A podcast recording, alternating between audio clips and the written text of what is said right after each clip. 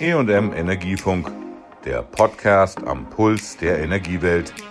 Willkommen zur neuen Folge. Ich bin Susanne Harmsen, Redakteurin beim Fachverlag Energie und Management. Heute hören wir hinein in die Auftaktveranstaltung der Plattform Klimaneutrales Stromsystem. Durch den Überfall Russlands auf die Ukraine und die darauffolgende Krisenbewältigung für die Energieversorgung hat sich dieser Start um fast ein Jahr verzögert.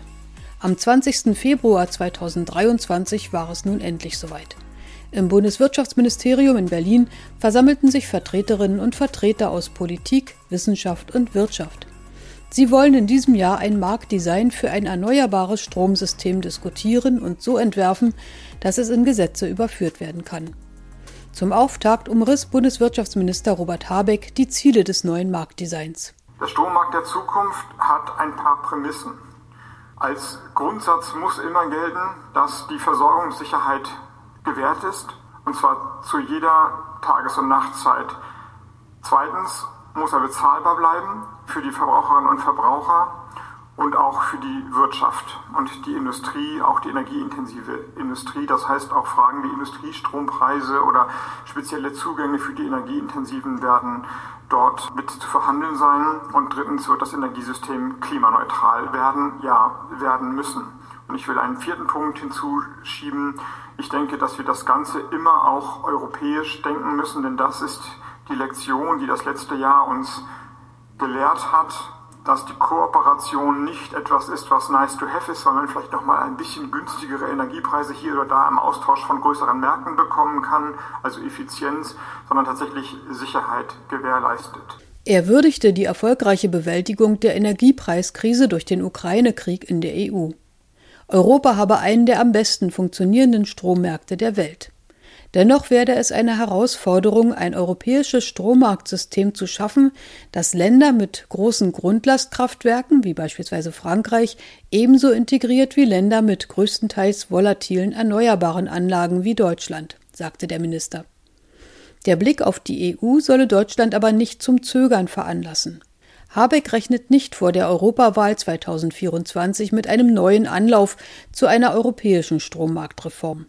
Daher will er noch in diesem Jahr den deutschen Strommarkt reformieren, erläuterte der Minister von Bündnis 90 Die Grünen. Wenn wir auf die Erfahrung des letzten Jahres zurückblicken, dann lassen Sie mich neben der guten Erfahrung der europäischen Kooperation auch darauf hinweisen, dass das Vorhalten von Reservekapazitäten sich sehr gelohnt hat. Wie soll ich sagen, Klimapolitisch ärgerlicherweise waren es vor allem Kohlereservekapazitäten, teilweise Ölkraftwerke, aber das System hat sich in dem letzten Jahr bewährt und gleichzeitig wissen wir für die Zukunft, dass sich dieser Reservegedanke anders darstellen wird. Wir werden große Backup-Kapazitäten brauchen von Kraftwerkstrukturen, die eben nicht dauerhaft durchlaufen. Wenn das Ziel ist, 2030 80 Prozent des Stromverbrauchs erneuerbar zu haben, dann ergibt sich logischerweise daraus, dass 20 Prozent nicht abgedeckt werden würden durch Wind und Sonne. Und auch mit einer Dekarbonisierung des Stromsystems, bevor wir dann zu Mobilität und Industrie und Wärme in den Jahren 35 bis 45 kommen, so Mitte der 35er bedeutet eben logischerweise, dass wir Kapazitäten im Volumen von ungefähr 20 Prozent haben müssen, die nicht stromgeführt sind, sondern dann Moleküle verbrennen, Gas, solange wie wir nicht genug Wasserstoff haben. Wie werden die in den Markt integriert? Das ist die eine große Frage, die wir beantworten müssen in dieser Plattform. Bislang gab es in Deutschland zentrale Großkraftwerke, die eine Grundmenge an Strom dauerhaft lieferten und sich über den Strompreis finanzierten. Mit dem Atomkraftausstieg und dem Kohleausstieg sinkt ihre Zahl. Diese Grundlast wurde je nach Wind und Sonne von den erneuerbaren Energien ergänzt. In einem zunehmend auf erneuerbare Energien basierenden Stromsystem wird es Zeiten mit zu viel und zu wenig Angebot geben. Zur Absicherung sind daher neue Kraftwerke nötig. Das neue Strommarktdesign soll dafür sorgen, dass sich Investitionen in diese Kraftwerke lohnen, auch wenn sie nur selten und nach Bedarf laufen.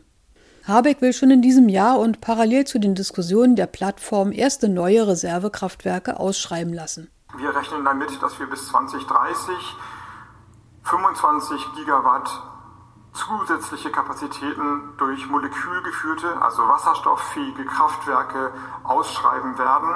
Und bestimmte Mechanismen gibt es schon. Das KWK und auch das EEG sehen jetzt schon Ausschreibungsmöglichkeiten vor, die wir in diesem Jahr nutzen werden. Es werden weitere Möglichkeiten identifiziert und dann ausgeschrieben werden. Wir werden noch in dem ersten Quartal eine Kraftwerkstrategie auflegen, die dann sicherlich auch hier mit beraten wird. Aber wir müssen mit diesen Ausschreibungen in diesem Jahr beginnen, damit dann diese großen Volumina, die 2030 zugebaut sein müssen, mit den Planungsverfahren, mit den Bauverfahren, das sind ja teilweise Kraftwerke, die es noch gar nicht gibt, die müssen ja erstmal designt werden, damit das auch alles einigermaßen hinhaut. Dies begrüßte ausdrücklich ein Vertreter des Gasturbinenbauers Siemens. Bis 2030 sei keine Zeit zu verlieren, um wirklich die gewünschten Kapazitäten von über 20.000 Megawatt neuer Kraftwerksleistung zu errichten, betonte Samuel Alt, Senior Director für Energiepolitik. Nur zum Vergleich, uns ist allen bewusst, dass wir zur Erreichung der erneuerbaren Ziele die Zubaugeschwindigkeit mindestens verdoppeln müssen und finden das alle zu Recht natürlich ähm, ziemlich anspruchsvoll. 21 Gigawatt regelbare Kraftwerkskapazitäten bis 2030 dagegen bedeutet natürlich auch aufgrund der sehr geringen Zubaugeschwindigkeit der letzten sechs Jahre, dass wir die Zubaugeschwindigkeit mindestens versiebenfachen müssen.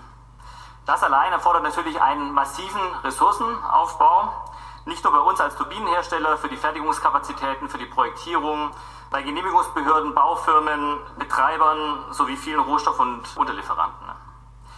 Das ist nur machbar, wenn der Zubau praktisch heute bereits beginnt und halbwegs stetig, verlässlich und planbar erfolgt. Um auf die 100% H2-Fähigkeit von großen Gasturbinen zu kommen, ist noch eine ganze Menge Anstrengung und Förderung und auch Entwicklungsarbeit notwendig. Wir haben bereits schon 100% nachrüstbare äh, Kraftwerke gebaut. Wir können bereits kleine Kraftwerke mit 100% Wasserstoffbetrieb im Testbetrieb fahren. Und wir können die großen Gasturbinen bereits mit 50 Prozent äh, Co-Firing betreiben. Das ist unsere eigene Hausaufgabe. Die Plattform Klimaneutrales Stromsystem soll in vier thematischen Arbeitsgruppen Optionen zur Weiterentwicklung des Strommarktdesigns ergebnisoffen diskutieren und fundierte Vorschläge erarbeiten. Ab 2028 soll sich auch der Ausbau der erneuerbaren Energien ohne staatliche Förderung finanzieren. Für den Ampelkoalitionspartner FDP erinnerte Konrad Stockmeier an ein weiteres Glied des neuen Energiesystems, das Raum zur Entwicklung brauche. Und zu guter Letzt zählt aus unserer Sicht dazu unbedingt auch eine Speicherstrategie, die die Hürden für eine Vielzahl an Speichertechnologien beseitigt. Meine Damen und Herren, wir dürfen uns wirklich darüber freuen, dass insbesondere in der Speichertechnologie gerade jetzt in Deutschland in der Spitzenforschung unglaublich viel passiert. Und wenn wir bei diesem Thema vorankommen, dann werden wir damit auch Bedenken zur Energiewende überbrücken oder ausräumen können, die in der Bevölkerung ja teilweise auch verständlicherweise vorhanden sind. Da ist technologisch unglaublich viel im Gange. Darüber können wir uns freuen.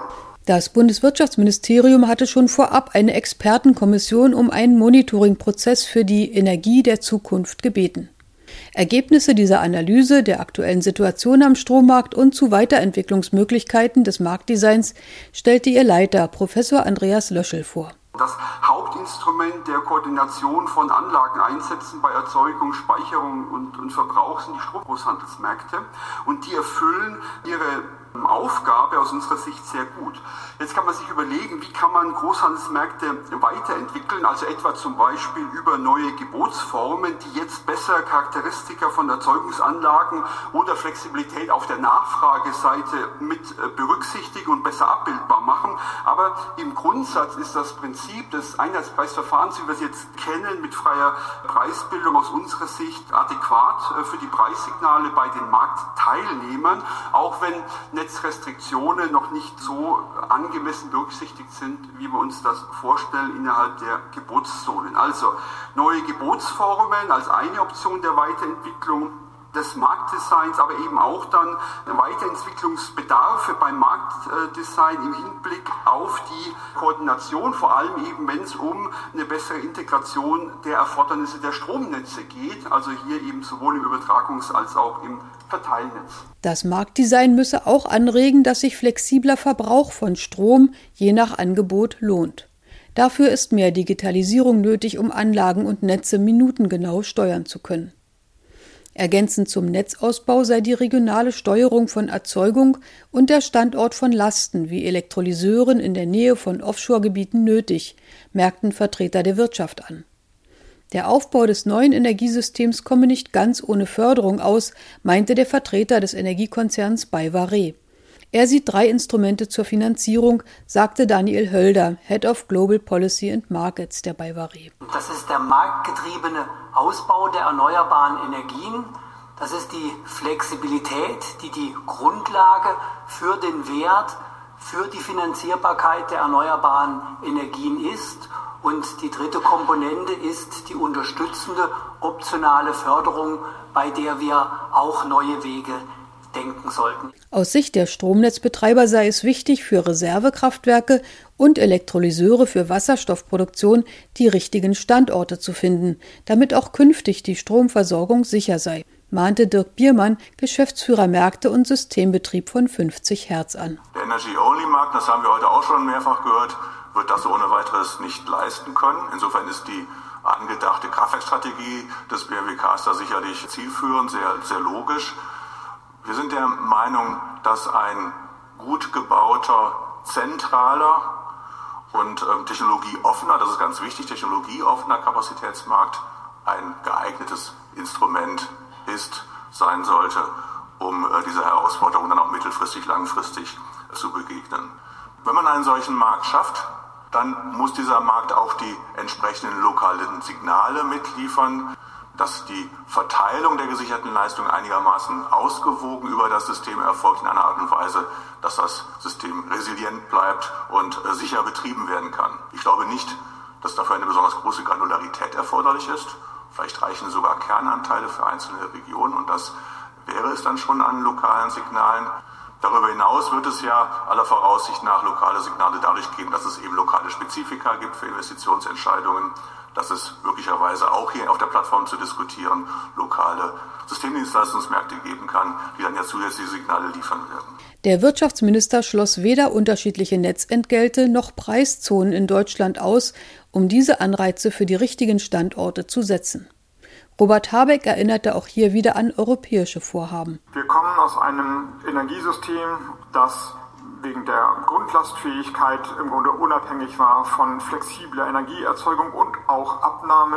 Das wird sich ändern. Das ist die spezifische Herausforderung und ökonomische Chance durch den Switch zu den Erneuerbaren und damit verbunden und nicht unheikel anzusprechen, weil die Europäische Kommission angekündigt hat, selber Vorschläge zu den Strompreiszonen zu unterbreiten, spätestens im Jahr 24 Lokalität. Integrieren wir die Stromerzeugung in lokale Netze? Ist es sinnvoll, große, mittlere oder kleinere Preiszonen zu haben im Sinne der Effizienz? Und dass das eine heikle Diskussion ist, ist natürlich klar, weil sich die Erneuerbaren unterschiedlich an Standorten entwickeln werden. Solidarität im Land und in Europa und gleichzeitig Effizienz im marktwirtschaftlichen System zu haben, das scheint mir die wichtige Herausforderung zu sein. Energieverbände und Netzbetreiber hatten bereits Reformvorschläge für das Strommarktdesign vorgelegt. Sie wollen vor allem Investitionssicherheit für Anlagen, die auf Jahrzehnte laufen sollen. Auch diese Vorschläge werden nun Teil der Plattformdebatte. Im Sommer sollen erste Empfehlungen zum neuen Strommarktdesign vorgelegt werden, zum Ende des Jahres abschließende.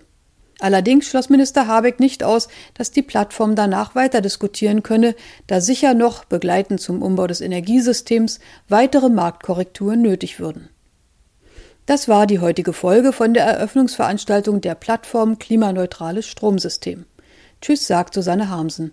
Das war der EM Energiefunk. Bleiben Sie voller Spannung.